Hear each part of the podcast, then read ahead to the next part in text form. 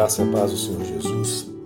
Eu gostaria de trazer para os irmãos uma pequena mensagem, uma pequena reflexão nesta manhã de domingo, para que a igreja possa, junto comigo, né, meditar e refletir na palavra do Senhor e nos benefícios que ela nos traz, irmãos. Esse texto que Deus colocou no meu coração está lá em 2 Coríntios, segunda carta de Paulo aos Coríntios, no capítulo 2, versículos 12 e 13. Então, 2 Coríntios, capítulo 2, versículos 2, desculpem, 12 e 13. Diz assim a palavra de Deus: Ora, quando cheguei a Troade para pregar o evangelho de Cristo, e uma porta se me abriu no Senhor, não tive, contudo, tranquilidade no meu espírito, porque não encontrei o meu irmão Tito. Por isso, despedindo-me deles, parti para Macedônia. Até aqui. Oremos, Senhor Deus, muito obrigado pela misericórdia que o Senhor tem conosco, de nos fazer encontrar na Tua palavra, ó Deus, descanso, refúgio para os nossos corações, para os nossos medos, para as nossas angústias. Nós te agradecemos pelo seu amor para conosco, Pai. Toma nossas vidas em tuas mãos neste domingo. Guarda cada um dos meus irmãos, em nome do Senhor Jesus. Amém. Irmãos, Lucas narra esta, esta passagem lá no capítulo 16 de Atos, a passagem que diz respeito à, à chegada de Paulo em Troade, do capítulo 16, versículos 6 a 10. É a narrativa que Lucas faz em Atos. Paulo, portanto, ele chega a Troade na, na, sua segunda viagem missionária. Ele fará uma visita novamente a Troade na terceira viagem, mas aqui é na segunda viagem.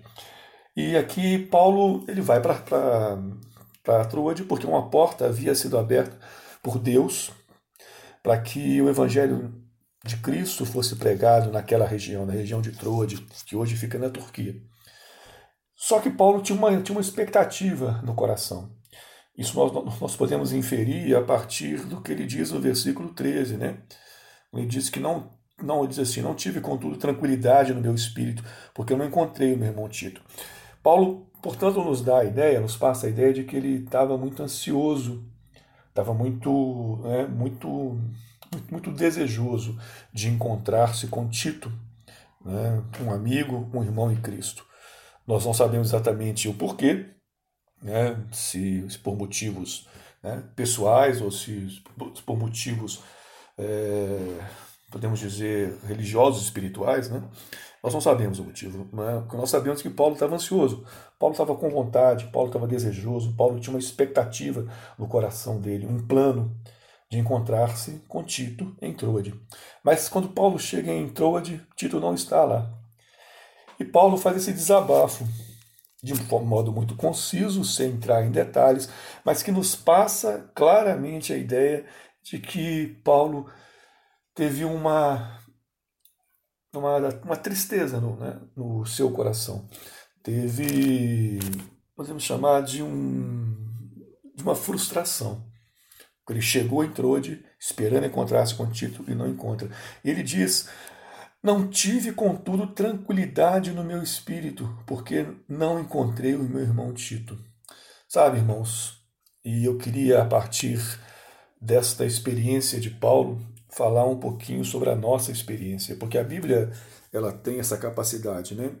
Por mais que ela tenha sido escrita, nesse caso, o texto com aproximadamente dois mil anos, é, ela carrega em si uma atualidade profunda, porque ela é a palavra de Deus, ela é Deus falando, portanto, as verdades que delas são extraídas, ou as verdades que nelas, né, que nela na Bíblia, né, estão contidas, são verdades que extrapolam épocas, que extrapolam séculos, que extrapolam culturas, que extrapolam povos e assim por diante. São universais, são eternas, são absolutas. Então eu posso inferir dessa, dessa, dessa experiência de Paulo e trazer isso para mim.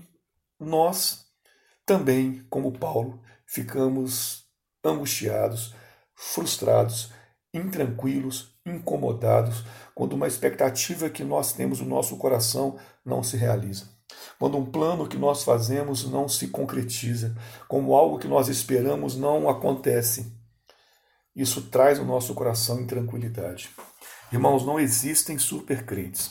Essa ideia de nós estamos imunes a esse tipo de problema, né, às vicissitudes da vida, aos problemas da vida, isso é uma mentira né, inventada por uma determinada corrente evangélica que prega que os crentes são, né, são imunes à chuva e ao sol. Não é verdade. Se fosse verdade, Paulo não teria dito, Paulo não teria ficado intranquilo. Ora, irmãos, não há pecado nenhum em ficar intranquilo. Quando nós, eu tenho dito isso sempre nas mensagens que tenho, tenho feito, tenho pregado nos últimos meses, nos últimos três meses, em razão dessa pandemia, evidentemente que todos nós estamos angustiados, estamos com medo no coração, estamos intranquilos. Irmãos, não há nenhum pecado nisso. Não, não se sinta culpado por sentir-se assim. Não existem, como eu disse, supercrentes. Todos nós estamos né, sujeitos a viver, a ter e a experimentar a angústia, a intranquilidade, o sofrimento, a frustração, quando aquilo que você desejava tanto, que você queria tanto, não se realiza. Especialmente no caso de nós crentes, né? Porque nós oramos muitas vezes a Deus e depositamos em Deus uma expectativa, uma esperança de que Deus vai realizar a nossa vontade e Deus não realiza a nossa vontade. Algumas vezes até realiza quando corresponde à vontade dele. Então nós, nós ficamos angustiados, frustrados, com raiva de Deus. Com raiva de Deus é pecado, mas, mas ficar angustiado não é pecado, irmãos. Todos nós estamos, né, como eu disse, suscetíveis a esse tipo de comportamento, a esse sentimento, o sentimento da frustração. Então, não se sinta culpado por sentir-se assim, muitas vezes, quando sua expectativa não se realiza. Porque, irmãos, a nossa vontade não é a vontade de Deus. E a vontade de Deus não é a nossa vontade. A palavra de Deus diz que os planos de Deus são mais altos do que os nossos que a vontade de Deus, portanto, é melhor do que a nossa. E mais do que isso, a palavra de Deus diz que a vontade de Deus é boa, perfeita e agradável. O pecado, irmãos, não, não, não está em sentir-se angustiado. O pecado está em lamentar-se, em questionar a vontade de Deus, em apontar o dedo para Deus e, na tentativa de ser né, maior do que ele mesmo, empurrá-lo contra a parede e questioná-lo. Isso é errado, isso é pecado. E Paulo não fez isso.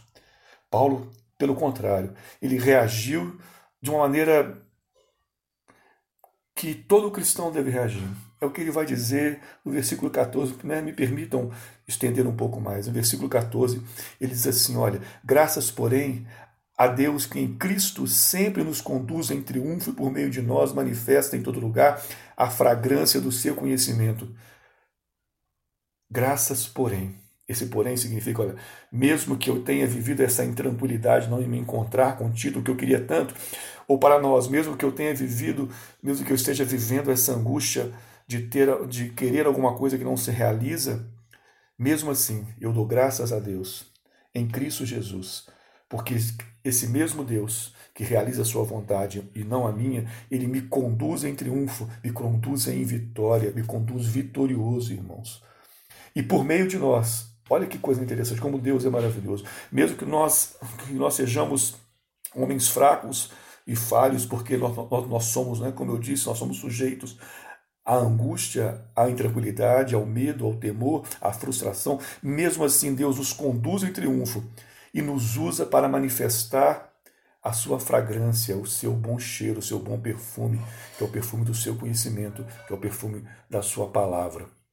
Então, é assim que nós devemos agir, como Paulo, que mesmo estando frustrado, ele dá o passo à frente, reconhece, portanto, que graças a Deus, Deus continua usando ele para pregar a palavra de Deus. E tanto é que no versículo anterior, no versículo 13, ele termina despedindo-me deles, partir para Macedônia, ou seja, partiu para continuar a sua viagem para pregar a para pregar a palavra de Deus. Que isso sirva para nós de exemplo, de lição, irmãos. Que mesmo diante dessas dificuldades todas, da angústia diante da, da, da expectativa não realizada, que nós, né, nós, que nós saibamos, saibamos reconhecer que somos conduzidos por Cristo em vitória e mesmo assim somos usados por Cristo para pregar a sua palavra e realizar a sua vontade. Isso é, a, ou esta é, a maior de todas as vitórias, o maior de todos os triunfos. Glória a Deus por isso, irmãos. Tenham todos um bom dia, a graça e a paz do Senhor Jesus. Amém.